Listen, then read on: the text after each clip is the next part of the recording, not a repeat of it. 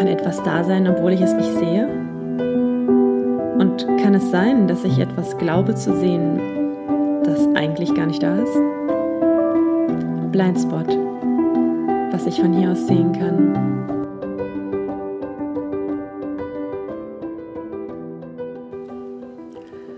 Hallo, in der heutigen Folge möchte ich die Geschichte mit meinem Fahrrad weitererzählen. Zwar hatte ich ja am Intro schon mal angerissen, dass ich mal mit dem Fahrrad zum Supermarkt fuhr, während des Einkaufens vergaß, dass ich mit dem Fahrrad gekommen war und mit meinen Tüten vermutlich ziemlich direkt an meinem Fahrrad vorbeigestiefelt bin nach Hause. Am nächsten Morgen wachte ich also auf, guckte im Hof, mein Fahrrad war nicht da und ähm, die Schlussfolgerung in meinem Kopf war da, ähm, mein Fahrrad wurde geklaut. Oha, es ist nicht mehr da. Also was soll sein? Es wurde geklaut. Es ist ja das Erste, was einem einfällt. Ähm, ich vielleicht kann ich zu meiner Verteidigung sagen, dass ich äh, gerade bei einer Messe gearbeitet habe und relativ im Stress war, aber ich glaube, das kann jedem in jeder Situation passieren. Jedenfalls ist mir dann irgendwann im Laufe des Arbeitstages, kennt ihr dieses Gefühl, wenn einem so richtig kurz heiß wird? Also, ich hatte, glaube ich, gerade bei der Polizei diese Anzeige online ausgefüllt, dass mein Fahrrad geklaut worden ist und so weiter. Und auf einmal ist mir eingefallen, dass ich es ja vor dem Supermarkt stehen lassen habe. Und auch nicht nur stehen lassen habe, sondern auch nicht angeschlossen habe. Das habe ich oft gemacht. Ich habe es einfach draußen hingestellt, bin schnell einkaufen gegangen. Ich bin so ein vertrauensseliger Mensch. Ähm, und dann dachte ich mir, wie blöd bist du denn? Weil jetzt ist es auf jeden Fall weg. Nächste Schlussfolgerung.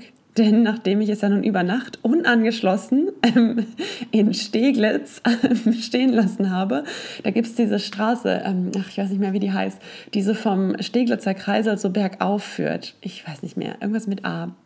Egal. Jedenfalls, dort habe ich es halt vom Supermarkt stehen lassen und da gehen jetzt nicht wenig Leute vorbei. Also war mir ja noch mehr klar, es ist jetzt weg.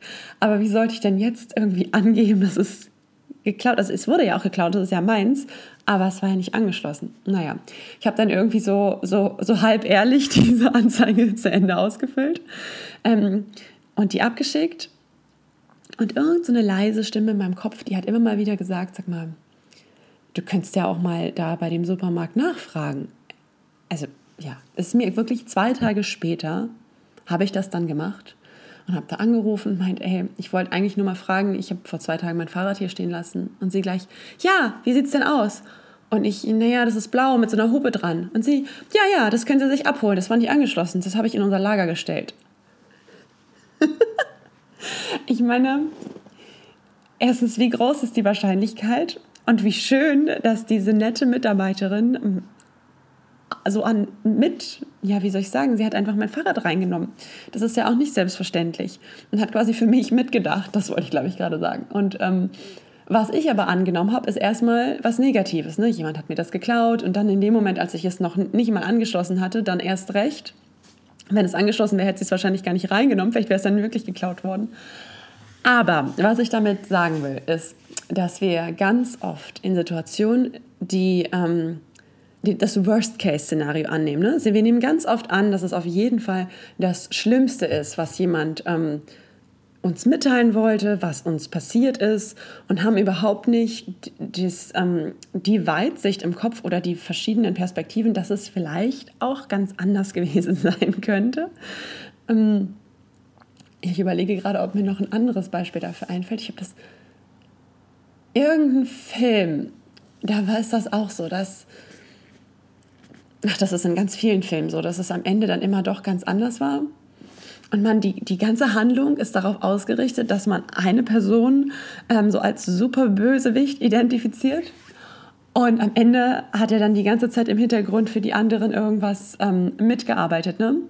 Ähm, Oh, wie bei Harry Potter, Snape. Wenn man die ganze Zeit, Achtung, Spoiler, ja, falls jemand noch nicht den Film gesehen hat oder noch nicht alle Bücher gelesen hat, dann jetzt äh, muten bitte.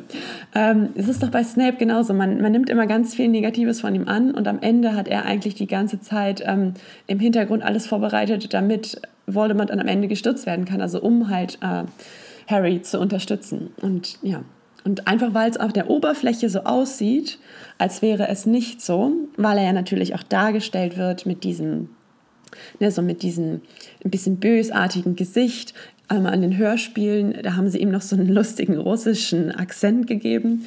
Also das, ja, so dass man irgendwie nicht so ganz mit ihm warm wird. Das ist, das, das mag ich immer, wenn sich das dann als doch anders herausstellt.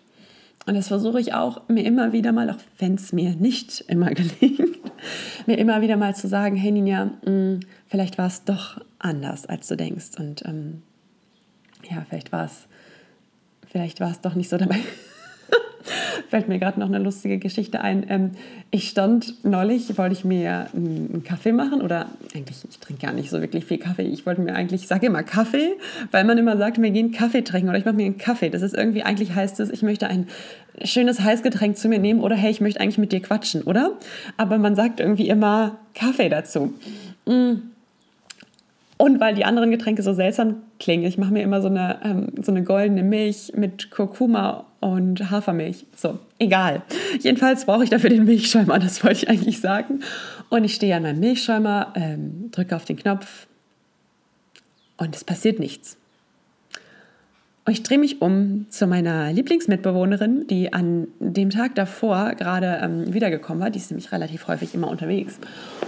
Und meine erste Schlussfolgerung war, Franzi hat den Milchaufschäumer kaputt gemacht. Warum ich so sicher war, war, als das letzte Mal wieder kam, ging die Geschirrspülmaschine kaputt. Und während sie weg ist, ist alles in schönster Ordnung. Es ist einfach, wenn sie wieder da ist, gehen die Dinge plötzlich kaputt. Also hat sie bestimmt ganz viel herumgefummelt und ihn kaputt gemacht. Und ähm, was so schön ist an unserer Beziehung, ist, dass ich ihr solche Sachen immer sage, wenn ich komische, lustige Gedanken in meinem Kopf habe. Und dann meinte ich zu ihr, Franzi, ich weiß, es ist total ungerecht, aber ich habe gerade das Gefühl, dass auf jeden Fall deine Schuld, dass der Milchaufschäumer kaputt ist. Und sie hat mich so niedlich angeguckt, so mit ganz großen Augen und meinte, aber ich habe gar nichts gemacht. Und dann, du hast dir doch gestern Abend das letzte Mal was gemacht. Und ich wusste ja auch, dass es Quatsch ist, aber es war so ein lustiges, innerliches, ähm, ja, so eine innerliche Wut, die mir in mir hochgestiegen ist. Erstmal einen Schuldigen finden. So, naja. Jedenfalls meinte sie dann, ähm, dass sie vorher, also sie war schon vor mir wach und hatte auch schon versucht, ähm, sich heiße Milch zu machen. Das ging auch schon nicht. Und am Ende, ähm, am Ende, als mir dann klar wurde, ähm, dass das Quatsch ist und ich so die Perspektive wieder aufmachen konnte, ist mir aufgefallen, dass das jetzt mein dritter oder vierter Milchaufschäumer war und die jedes Mal nach genau einem Jahr kaputt gegangen sind. Völlig verrückt und das war diesmal wieder genauso. Zum Glück hatte ich immer so eine Garantie von zwei Jahren und konnte sie dann einschicken. Aber ähm, ja, einfach ähm, dieser Zusammenhang war so lustig aus. Franzi ist wiedergekommen und der Milchaufschäumer ist kaputt. Ich meine, es hat doch überhaupt nichts miteinander zu tun. Das, ähm, aber trotzdem schafft das Gehirn irgendwie da so eine Verbindung entstehen zu lassen. Ähm, ja, dazu habe ich auch noch ein, ein schönes Buch, aber das erzähle ich euch in der nächsten Episode. Jetzt erstmal habt einen ganz tollen Tag. Bis zum nächsten Mal. Ciao.